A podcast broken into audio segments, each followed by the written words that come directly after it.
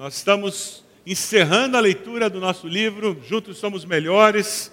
Estamos falando sobre adoração no dia de hoje, falando sobre o que é adoração comunitária, a importância dela. Nós estamos falando sobre o porquê nós nos reunimos num lugar como esse regularmente. Há alguns anos atrás, depois de um culto da manhã, saindo por aquela porta ali, um jovem da nossa igreja chegou até mim e disse: Pastor, me fala a verdade existe em algum lugar da Bíblia escrito que a gente tem que vir à igreja duas vezes no domingo? E eu, na hora, fiquei pensando: sabe quando você faz aquela oração, telegrama para Deus, dizendo, Deus, o que, que eu respondo? Eu já comecei a imaginar a encrenca que tinha sido a saída dele de casa aquela manhã, a dificuldade com os pais, porque ele estava na igreja, os pais tinham ganho a dificuldade, certamente. E que, que eu ia responder, e a resposta que eu dei, eu tenho certeza que foi de Deus. Ah, eu olhei para ele e eu disse: Olha, eu já li a Bíblia várias vezes, e eu tenho que dizer para você, não encontrei em nenhuma das vezes que eu li a Bíblia uma referência de que nós temos que vir à igreja duas vezes no domingo. Vamos começar a vir três vezes então? Ele olhou para mim com uma cara, um sorriso meio amarelo, dizendo: Ô pastor, o que, que é isso? E eu disse: já que não tem escrito que a gente tem que vir duas vezes, vamos começar a vir de manhã, de tarde, de noite. Eu olhei para ele e disse: Eu acho que a tua pergunta está errada. Você está preocupado com uma postura legalista. Você não vem à igreja de manhã e de noite por causa de um legalismo, de que se eu não vier de manhã e de noite, Deus vai pesar a mão, vai jogar raio na minha cabeça, a minha semana não vai dar certo, eu vou tirar zero na prova, o meu negócio vai, vai ir por água abaixo, eu vou bater o carro. Não é isso. Você tem que olhar o vir de manhã e de noite na igreja como fruto de graça. Você tem que olhar o vir adorar a Deus de manhã e de noite da perspectiva da graça. Eu até posso não vir num dos cultos, não tem problema. Deus não vai ficar triste comigo por causa disso. O problema é por que eu não venho num dos cultos. Se a minha igreja oferece duas oportunidades de eu crescer espiritualmente, de eu adorar ao meu Deus, por que eu não aproveito as duas? Para ver o Fantástico? Para ficar dormindo até uma hora da tarde? Esse que é o ponto para fazer um churrasco? Se existe a possibilidade de eu adorar a Deus com o povo de Deus, ser edificado, abençoar meus irmãos, por que, que eu vou perder essa oportunidade? Para trabalhar um pouco mais? Do ponto de vista de graça, eu tenho mais é que aproveitar as oportunidades. E porque eu vivo na graça, se eu tenho que viajar a trabalho, não tem problema, o mundo não vai acabar. Se existe uma circunstância que me impede de vir, não tem problema. Mas tem que ser uma circunstância inadiável. E não simplesmente preguiça, dor no dedão do pé. Um parente que chegou para fazer uma visita, traz o parente para o culto. Lembra do tempo que a gente falava isso? O assunto hoje é culto. Quando nós colocamos o culto na internet, eu quero falar com você que nos assiste pela internet, de maneira nenhuma o nosso objetivo de ter culto na internet é você deixar de congregar com os irmãos para ficar em casa assistindo o culto na internet. Porque o computador não tem carne e osso, e nem alma, por mais que ele pareça ter. Você precisa de gente de carne e osso do teu lado, adorando a Deus, e você precisa ouvir a voz dessas pessoas, abraçar essas pessoas. A razão de ter o culto na internet é porque em várias circunstâncias as pessoas não podem estar aqui. E esse culto pode abençoar, mas não para substituir a sua frequência numa congregação local. Nunca foi essa a intenção. E não deve ser. Quando nós falamos de culto público, ele é essencial na vida daquele que segue ao Senhor Jesus. E quando a gente fala de culto e de adoração, nós temos que voltar lá no início. lá no Gênesis. Abra sua Bíblia, por favor, em Gênesis capítulo 2. Gênesis 2, de 2 e 3. Você precisa ir lá no começo, porque lá no começo, quando Deus cria o homem, ele já começa a estabelecer alguns parâmetros para nos ajudar a entender como é que funciona essa história de adoração, essa história de termos um tempo separado para Deus. Gênesis 2, 2 e 3, a palavra nos diz: no sétimo dia, Deus já havia concluído a obra que realizara, e nesse dia descansou. Abençoou Deus o sétimo dia e o santificou, porque nele descansou de toda a obra que realizara na criação. Na realidade, a, a vida foi criada com um ritmo. O autor trabalha um pouquinho em cima desse conceito. Na página 166, você vai ler o autor mencionando e ele vai falar um pouquinho, passando por cima desse conceito do ritmo da vida. E nós vamos falar hoje um pouco sobre esse ritmo da vida. Deus cria a vida com ritmo. Os estudiosos falam sobre o biorritmo do ser humano e pessoas têm biorritmo diferente e todas essas coisas, mas quando você vê a situação espiritual, também existe um biorritmo espiritual, poderíamos dizer assim. Quando você vê Deus criando o ser humano, ele cria um ritmo para a vida e nós precisamos ter esse ritmo para que nós possamos viver a vida que Deus pensou para nós. No ritmo de vida que Deus planejou para nós, existia uma mudança de trabalho para descanso e de descanso para trabalho. Lá no quarto mandamento, em Êxodo 20, de 8 a 11, você vai encontrar uma referência a isso. Eu coloquei uma parte desse mandamento na tela para nós lermos juntos. Vamos ler juntos? Êxodo 28. Lembra-te do dia de sábado para santificá-lo. Trabalharás seis dias e neles farás todos os teus trabalhos. Mas o sétimo dia é o sábado dedicado ao Senhor, o teu Deus. Nesse dia não farás trabalho algum. Nós não vamos estudar hoje sobre o sábado. Já várias vezes preguei sobre esse tema aqui, no futuro vamos pregar de novo. A, a ideia do sábado não é um dia da semana, o sabate é o dia de descanso. Mas o que nós queremos falar aqui é sobre esse pulsar da vida que existia na mente de Deus e que Ele criou para nós um dia em que você para. E o texto continua, se você abrir sua Bíblia, ele continua: nem tu, nem teus filhos ou filhas, nem teus servos ou servas, nem teus animais, nem os estrangeiros que morarem em tuas cidades, pois em seis dias o Senhor fez os céus e a terra, o mar e tudo que neles existe. Mas no sétimo dia descansou. Portanto, o Senhor abençoou o sétimo dia e o santificou. Você acha que Deus estava cansado no sétimo dia? Deus se cansa? Pergunta a pessoa do lado aí: Deus fica cansado? Eu fico cansado. Tem uns aí que, que sobem qualquer escadinha e já ficam cansados. Eu não. Deus não se cansa. Mas por que, que ele parou então? Deus havia criado um princípio. E ele disse: Esse ser humano que eu criei, eu sei que ele é teimoso. Eu vou ter que ser exemplo para ele.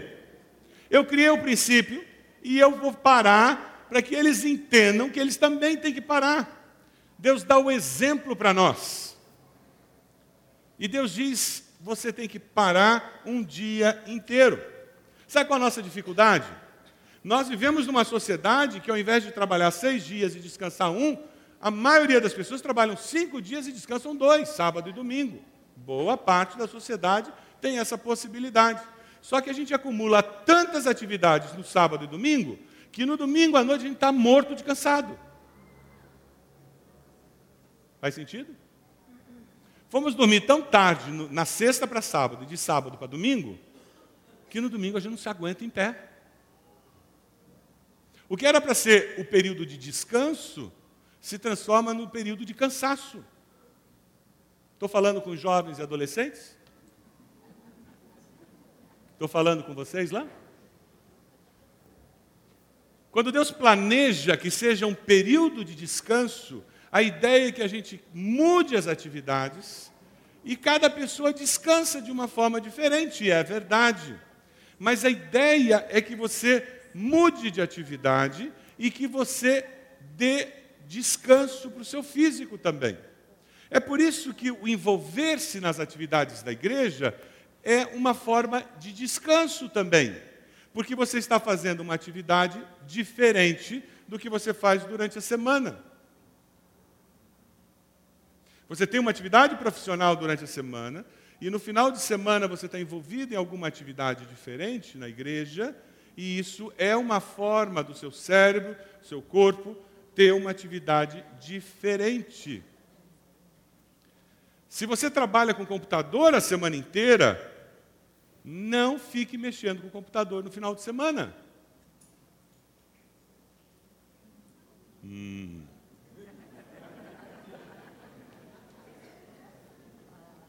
Porque daí você não descansa. Se você trabalha com criança a semana inteira, e você o fim de semana inteiro você trabalha com criança, o ideal é que você tenha uma atividade diferente. Ao quebrar o ritmo dos outros dias de trabalho, você encontra descanso. Quando nós vivemos em família, é importante nós entendermos o que é descanso para cada um, porque daí você vai ter a personalidade mandando e definindo isso. Para algumas pessoas, o feriado de 7 de setembro e 8 de setembro, o sonho de consumo de descanso era ir numa locadora, alugar 20 DVDs, encontrar um sofá macio, uma televisão 52 polegadas, pipoca de um lado, refrigerante do outro, um controle remoto, e não se mexer mais durante os dois dias. Só o dedão ali. E alguém trocar o DVD. Ele só vira assim, troca. Para algumas pessoas isso é descanso. Você conhece aquele pessoal que diz, ai, está chegando o feriado, eu vou poder arrumar aqueles três armários, são 52 prateleiras, colocar as blusas em ordem degradê de cor. Conhece gente assim? Tem pessoas que o sonho de descanso para eles é arrumar, organizar. Creiam, eles são normais. Aí tem aquele outro que o sonho de descanso para ele é convidar os 59 amigos para uma churrascada. Agora você imagina se o sonho de descanso dela é convidar todos os parentes para um churrasco e o dele assistir DVD.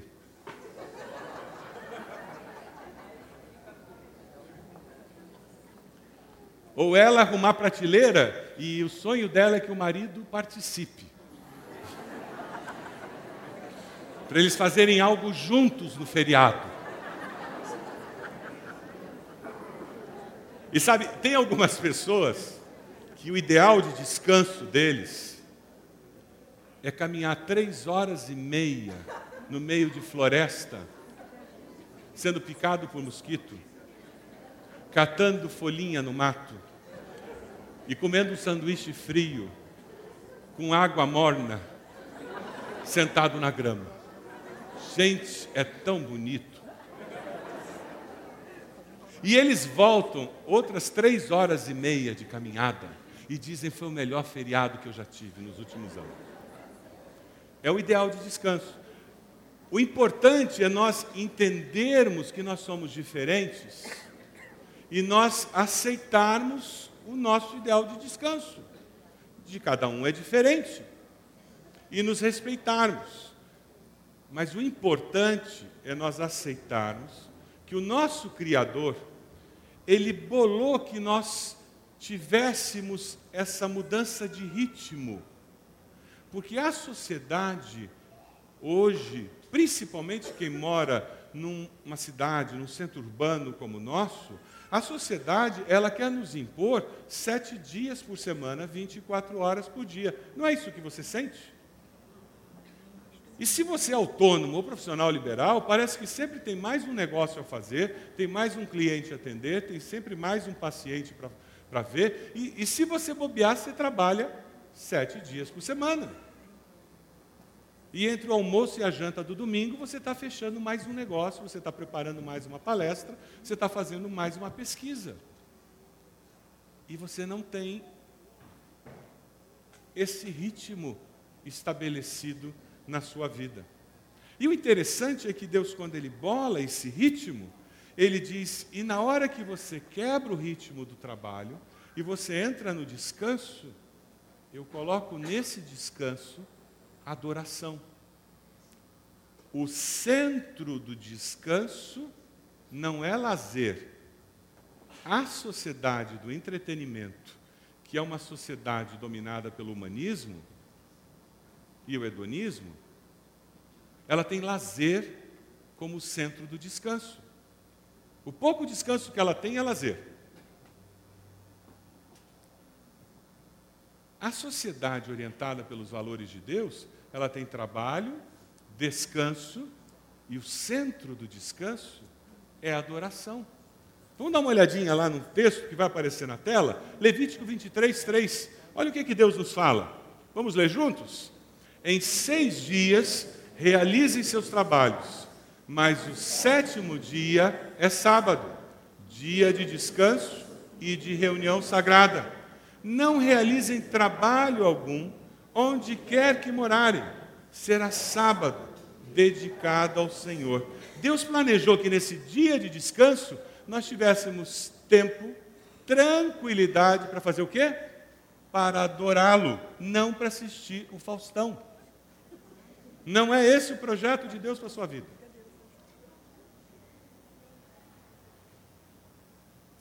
Quem não descansa, quem não cultua semanalmente, está desobedecendo a Deus. É uma frase pesada, mas é verdadeira. Porque esse é o projeto de Deus para o ser humano. Quem não descansa e não cultua semanalmente está desobedecendo a Deus. E a ideia de Deus, desse centro do descanso ser adoração, é porque você está relaxado, tranquilo, e você pode curtir a presença de Deus. Minhas irmãs, se você tem o hábito de domingo reunir os filhos, a família e fazer aquele grande almoço, por favor, faça isso na sexta, no sábado, qualquer outro dia da semana, menos no domingo. Domingo sirva miojo que nojo para a família. Ou almoça aqui na igreja. Mas venha para o culto despreocupada do almoço. Por quê? Se o seu esposo não é crente, ele não entende, tem que ter o almoço domingo, então negocie com ele. Mas, porque a gente tem que estar aqui despreocupado. A gente precisava ter um, um móvel ali para todo mundo deixar relógio e celular ali. Sabe por quê? Que daí a gente entrava aqui desligado. Agora sou eu e o meu Deus. Fala a Deus, que eu estou pronto para ouvir. Essa é a ideia da adoração. Muitas vezes o Espírito passa, Deus passa, e nós não ouvimos, porque a gente está preocupado. Eu tenho aquele projeto que eu tenho que fazer depois do almoço. Quando acabar o almoço, eu tenho que ir lá. Ai, eu acho que eu nem devia ter vindo.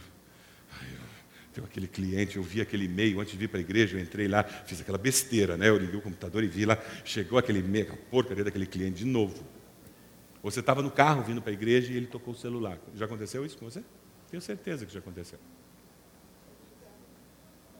E nós trabalhamos com pessoas que não têm esse valor do centro da adoração. E às vezes é o chefe que não tem esse valor. Ele acha que domingo você não está fazendo nada, então ele está inventando serviço para você. Adoração. Eu preciso relaxar e dizer: Deus, eu estou aqui, fala. O ritmo da vida, descanso com adoração, transforma a minha maneira de ser. É por isso que tanta gente foge dessa adoração comunitária.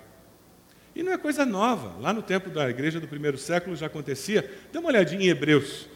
O escritor de Hebreus já fala sobre isso, lá em Hebreus 10, 25. Não deixemos de reunir-nos como igreja, segundo o costume de alguns. Mas olha, vamos nos encorajar uns aos outros, ainda mais quando se aproxima o dia da volta de Jesus, porque olha, uma porção de gente vai deixar de vir. Olha para a pessoa do lado, dá um cutucão nela e diz: Ó, oh, para, não falta culto não, ó, não deixa de vir não. Dá uma cutucadinha aí na pessoa do lado Para de inventar desculpa para não vir à igreja, hein? Ah, estou com muito sono hoje, estou cansado. Nós somos mestres em racionalização, cá entre nós, não é verdade? A gente sempre arruma uma boa desculpa. Ninguém é louco aqui. Ninguém inventa desculpa sarrapada. Elas são sempre boas desculpas. A questão é que adoração é um valor. E quando é um valor, ele é inegociável. E quando eu venho, eu tenho que vir com a postura de quem está se aproximando do Todo-Poderoso. E quando eu venho com a postura certa, eu encontro aquele que é o Todo-Poderoso. O salmista fala de uma maneira muito peculiar lá no Salmo 24. Quem poderá subir o monte do Senhor? Quem poderá entrar no seu santo lugar? Aquele que tem as mãos limpas, o coração puro, que não recorre aos ídolos nem jura por deuses falsos. Durante a semana eu caminho, aí eu venho aqui para me encontrar com o Senhor. Eu olho para dentro, eu medito, eu com o coração cheio de gratidão, eu participo de uma ceia, eu digo, Deus, obrigado que o Senhor fez isso na minha família, o Senhor fez isso lá no meu trabalho, Deus, obrigado porque o Senhor fez isso lá, em, lá no meu vizinho, Deus sabe, eu estou olhando para a minha vida, eu, é impressionante como o Senhor tem agido. Quando eu venho com expectativa e com gratidão, eu começo a louvar e adorar a Deus e e daí é mais do que cântico, música, é experiência com Deus vivo. Essa é a diferença de religião, de rito vazio e experiência com Deus vivo. Eu tenho certeza que o que você quer não é rito vazio. Pelo menos não é o que eu quero. O que nos atrai a Deus é a pessoa de Deus e não um rito ao redor de Deus. Adoração é o um encontro com a pessoa do Criador. Quando a gente chega para adorar, a gente atravessa aquela porta, senta aqui e diz: Deus, estou aqui. Eu quero me concentrar no Senhor. A gente diz: Deus, eu estou vindo para dar não é para receber, não, Deus, eu estou aqui para dar graças, glórias, louvores. Sabe, Deus, estou vindo para oferecer o meu louvor.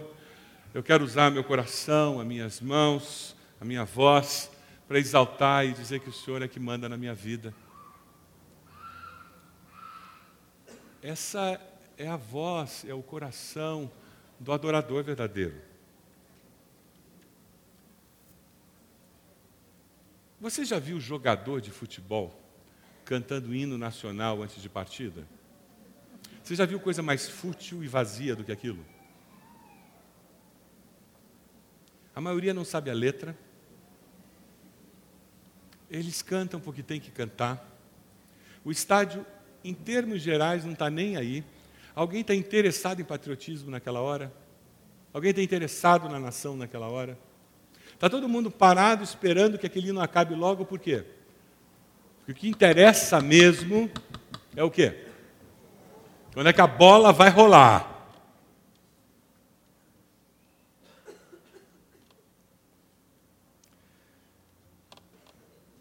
Sabe, tem algumas igrejas e algumas células que a oração é como cantar o hino nacional em evento esportivo.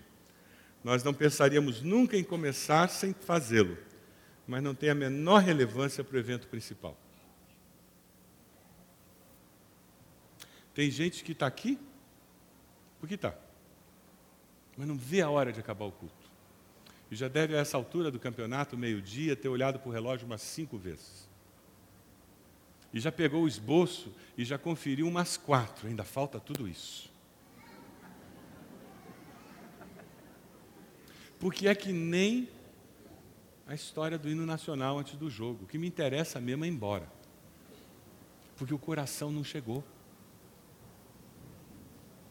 Eu não sou adorador. Mas é possível mudar isso. É possível aquietar-se e saber que Deus é Deus.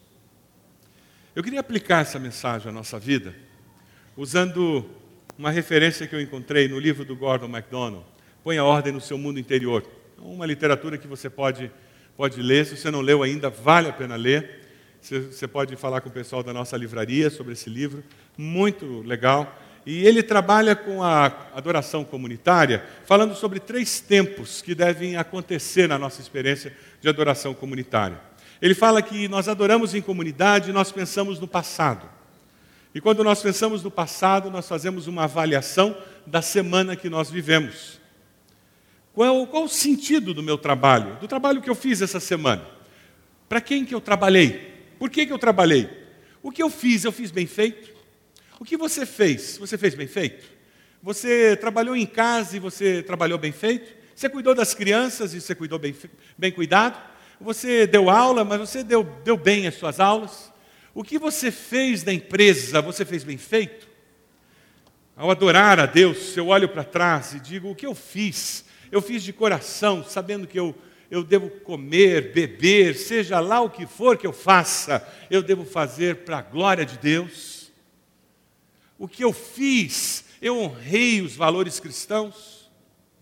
Esse é um momento especial, porque quando eu me encontro com Deus e com o povo de Deus, e eu encontro com os valores de Deus, e eu tenho condições de olhar aquela semana e dizer: Deus, eu subornei alguém, e ao me encontrar com os valores do povo de Deus, quem sabe eu tenho que me arrepender e pedir perdão a Deus e dizer: Eu vou reparar isso essa semana. Ou quem sabe eu passei por cima de alguém e eu me aproveitei da ingenuidade de alguém, tirei proveito disso. E como cristão eu não deveria ter feito isso. Esse é o jeito pagão de fazer negócios. Esse não é o jeito cristão de negociar mas porque eu adorei o Todo-Poderoso, com o povo de Deus, eu sou confrontado com a ética do povo de Deus. E dessa forma eu olho para o meu passado e eu avalio o meu passado. E quando eu sou confrontado com o meu passado, eu avalio o meu passado, eu tenho condições de dizer: Deus, eu quero viver para a Sua glória. Eu dedico essa semana de trabalho ao Senhor. Ao cultuar a Deus, você tem avaliado como você tem vivido a sua vida? É para isso que você está aqui para olhar para trás. E quem sabe dizer glória a Deus. Foi uma semana de trabalho honesto, honrado. Eu tive a oportunidade de abençoar pessoas com a minha competência profissional.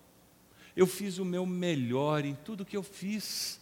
Graças a Deus o Senhor me deu competência. Eu tive uma situação profissional, eu achei que eu não ia dar conta. Deus, eu me surpreendi com a solução que eu dei. E eu agradeço ao Senhor por essa capacidade que o Senhor me deu. E ao cultuar a Deus, você sai agradecendo, porque nessa semana você percebeu o mover de Deus. E dessa forma, a sua percepção da sua atividade profissional, ela não é simplesmente avaliada por quanto você ganhou ou deixou de ganhar. Não é avaliada pelo, pelo louvor que você recebeu da sociedade, o reconhecimento que a sociedade deu a você. Ela é avaliada pelo reconhecimento que o seu Criador está dando a você. Quando nós nos reunimos para cultuar a Deus, para adorar a Deus em comunidade, nós temos a oportunidade de retornar às verdades eternas e reafirmá-las. Temos oportunidade de reafirmar quais são os critérios que nós usamos para avaliar as nossas decisões as nossas prioridades. Porque nós nos encontramos com o povo de Deus e somos confrontados com os valores do povo de Deus, nós temos a oportunidade de olhar e dizer: quem manda na minha vida? A cada seis dias, eu tenho a oportunidade de voltar com os meus irmãos ao meu referencial, o referencial eterno voltar à pessoa de Deus com os irmãos que fazem o mesmo. Eu revigoro a minha crença em Cristo, o meu compromisso com Ele. É como se eu estivesse, durante aquela semana, sofrendo pressões de todos os lados. Cede um pouquinho mais. Que isso? Dá um pouquinho mais de chance. Você viu que aquela secretária está dando mole? Olha, aquela menina lá do escritório está cantando você. Ah, você não vai deixar passar assim. Que isso? Todo mundo anda, todo mundo pula cerca um pouquinho. E você vem aqui e você é exposto ao Criador, você é exposto ao povo de Deus, você é reafirmado no valor da família, porque são verdades eternas, e a convicção se instala. E você diz: não, aquilo ali é coisa do cão. Eu não vou dar guarida para aquele tipo de pensamento. E com as forças renovadas e a convicção renovada, você pode voltar para o ambiente de trabalho. E a próxima oportunidade, semana que vem, você diz de jeito nenhum quando aquele colega disser, e daí? Está dando mole de novo, não vai almoçar com ela? Você vai dizer, vou não. Eu tenho uma esposa que eu amo, e eu tenho um Deus que é poderoso, e eu vou ser fiel à minha esposa e ao meu Deus. Porque você reafirmou as verdades. Esse é o valor do culto público, do culto com os irmãos, aonde as minhas convicções são fortalecidas e fortalecidas aqui porque essas verdades são eternas. Ao cultuar a Deus, você tem reafirmado as suas convicções bíblicas. Nós olhamos para o passado, reparamos o que tem que reparar, nos alegramos com que nós temos tido vitória, olhamos para o presente, reafirmamos as nossas convicções e olhamos para o futuro. E de uma forma clara definimos qual é a nossa missão. Por que, que eu estou aqui? Eu reafirmo qual é o meu propósito. Eu estou aqui para servir a Cristo. Eu estou aqui porque Deus me salvou. Eu quero colocar Cristo no centro do meu amanhã. Você sabe o que vai acontecer com você daqui a cinco anos? Onde você vai estar trabalhando? Onde você vai estar morando? Eu não sei, você sabe? É por isso que nós precisamos colocar nosso futuro nas mãos de Deus. E quando nós colocamos nosso futuro nas mãos de Deus, nós podemos enfrentar o futuro com tranquilidade. Quando eu celebro com Deus e com meus irmãos, eu reafirmo a minha confiança de que o meu futuro está nas mãos do meu Deus, que tudo sabe, tudo pode o meu Deus, que pode e quer escrever a história da minha vida comigo. Você quer que Deus escreva a história da sua vida com você? Quando você se reúne com o povo de Deus, essa verdade é reafirmada. E agora eu saio daqui não simplesmente para fazer o que eu quero fazer, quando eu quero fazer, porque eu quero fazer. Essa autossuficiência não pertence ao povo de Deus eu saio daqui com uma convicção. Eu fui salvo por Cristo e eu fui salvo com um propósito. Deus tem um projeto para mim. Deus tem um projeto para você. E se Ele colocou você naquela empresa, se Ele colocou você naquela escola, se Ele colocou você naquela repartição, se Ele colocou você naquele consultório, Ele tem um propósito. Sabe aquela pessoa que está na sua agenda, que vem amanhã conversar com você? Não é por acaso de 3 milhões de habitantes na cidade, sabe por que ele quer fazer negócios com você? Sabe por que ele escolheu a sua empresa? Não é porque seus olhos são lindos, não. Não se iluda. Tem um Deus por trás disso. Tem um Deus por trás disso. E quando eu vivo com senso de missão, eu vivo com uma curiosidade incrível, dizendo: Deus, e daí? O que, que o Senhor está fazendo? Para onde o Senhor está me conduzindo. Eu vivo com a expectativa do mover sobrenatural de Deus na história na minha vida. Ao cultuar, você tem renovado o seu compromisso com Cristo, renovado o seu compromisso para viver com essa expectativa do mover de Cristo?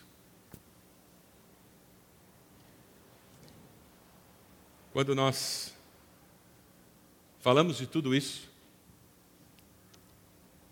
nós falamos de um momento histórico que nós estamos vivendo. Em nossa igreja hoje, eu estou pregando para vocês essa mensagem. E nós temos um grupo de pessoas que só vem à noite, não vem de manhã. Eles escolheram que só frequentam a igreja à noite. E eu tenho um grupo de pessoas aqui que não ouvirão a mensagem que o pastor André preparou com cuidado, com carinho. Eles não terão a experiência de culto que o pastor Sidney preparou para o culto da noite, porque eles escolheram que só frequentam o culto da manhã. A igreja continua oferecendo duas oportunidades de adoração, de crescimento de celebração, sem legalismo. De maneira nenhuma, os irmãos me conhecem. Mas é uma palavra de exortação. Um problema sério que nós estamos enfrentando. De algum tempo para cá, nós estamos num crescendo o número de pessoas que só vêm uma vez à igreja. E a dificuldade é que nós temos um conteúdo que Deus tem mostrado que é necessário compartilhar com a igreja. E a dificuldade é que esse conteúdo é sempre compartilhado parcialmente. Porque quem vem de manhã só não pega a parte da noite, quem vem à noite não pega a parte da manhã. Nessa manhã, a minha palavra para vocês de desafio é que você reconsidere se você faz parte desse grupo que frequenta só um dos cultos. E que você reconsidere a possibilidade de, nesse dia de descanso, que na realidade em nossa sociedade normalmente são dois dias, você separe dois períodos para adoração. Entendendo que não é legalismo e que o mundo não vai acabar num fim de semana que você não possa mas entendendo que já que existem duas oportunidades, e essas oportunidades acontecem em quatro horários diferentes, entendendo que a sua alma, a sua vida vai ser enriquecida se você participar com o coração aberto para ouvir Deus agir na sua vida, e você vai crescer, ser fortalecido e poder influenciar ainda mais a sociedade onde Deus colocou você. Eu queria fazer algumas perguntas no final dessa mensagem. Quando você cultua Deus e olha para o passado, você tem avaliado a semana que você viveu? Você tem olhado para dentro e você tem examinado a ética que tem dirigido suas decisões? Você tem corrigido aqueles lugares onde você perdeu o foco? Você tem celebrado, agradecido a Deus aquelas situações onde você tem visto Deus conduzindo e sendo glorificado? Quando você celebra Deus e cultua a Deus, você tem experimentado verdades bíblicas sendo reafirmadas e a sua convicção sendo fortalecida? Em momentos como quando você pegou aquele cálice, você foi lembrado de que o sangue de Jesus tem poder para limpar todos os pecados. E Satanás não precisa, não pode te acusar de nada, porque o sangue de Jesus tem poder. Quando você participa de um culto, você tem deixado o Espírito de Deus agir na sua vida para renovar o seu compromisso, a sua missão, de tal forma que você saia daqui com a expectativa do que Deus há de fazer através de mim ao escrever a história da minha vida. Muitas vezes, por estarmos há tanto tempo na igreja, nós bloqueamos o agir do Espírito de Deus. Por estarmos acostumados com tantos cultos, parece que as coisas já não não falam tanto conosco. Quem sabe a resposta que você tem que dar a esse sermão hoje é: Deus, Eu me ajoelho hoje e o que eu digo é: Deus, amolece meu coração, por favor, porque eu quero vir a cultos e ouvir a tua voz e derramar uma lágrima. Eu quero vir a cultos, Deus, e ser tocado e transformado, porque eu perdi isso em algum lugar. E talvez seja essa a grande decisão dessa manhã. Quem sabe a sua decisão é: Deus, eu quero aprender a olhar mais para o meu passado, para aprender com Ele e crescer. Eu preciso firmar mais as minhas convicções, para que eu possa viver com mais convicções. Quem sabe essa expectativa de Deus agindo no futuro. Você está respondendo sim para Deus? Eu quero que o Senhor faça alguma coisa em mim? Coloque-se de joelhos onde você está. Ao se colocar de joelhos, você está dizendo sim, Deus, eu quero. Eu quero que o Senhor faça uma obra na minha vida. A minha resposta é sim, Deus, eu quero. Quem sabe a sua resposta é Deus, eu vou começar a frequentar dois cultos, porque minha igreja só faz dois, que pena. Em vez de fazer três cultos diferentes, ela só faz dois cultos diferentes. Eu só tenho duas oportunidades de crescer e de adorar ao Senhor. Mas eu vou me agilizar para aproveitar essas duas oportunidades. Momento seu com o Senhor, momento de consagração. Converse com Deus, diga o que vai no seu coração.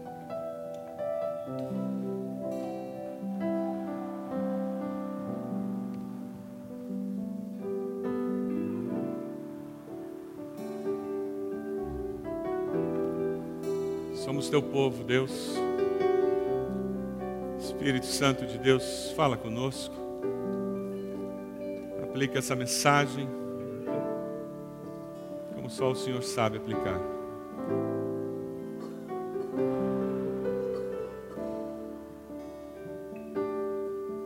Nós queremos te adorar, Senhor, em espírito e em verdade, com um coração inteiro como povo do Senhor.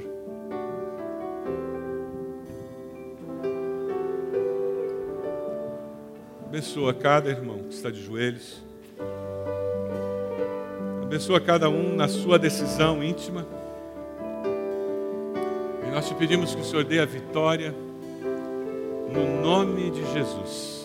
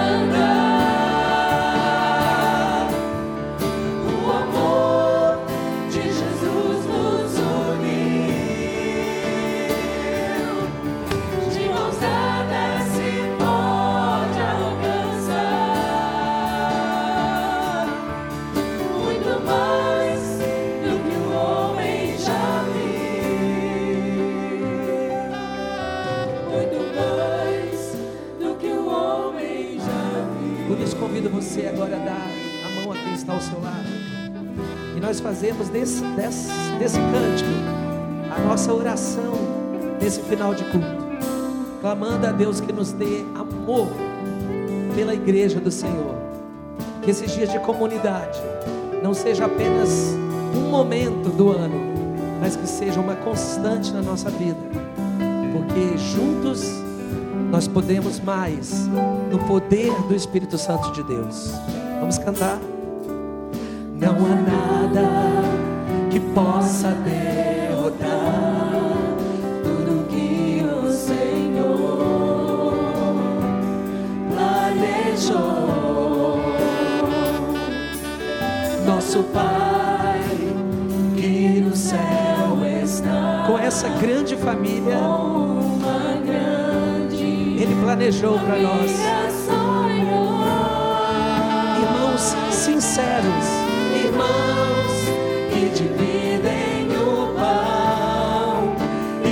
juntos vivem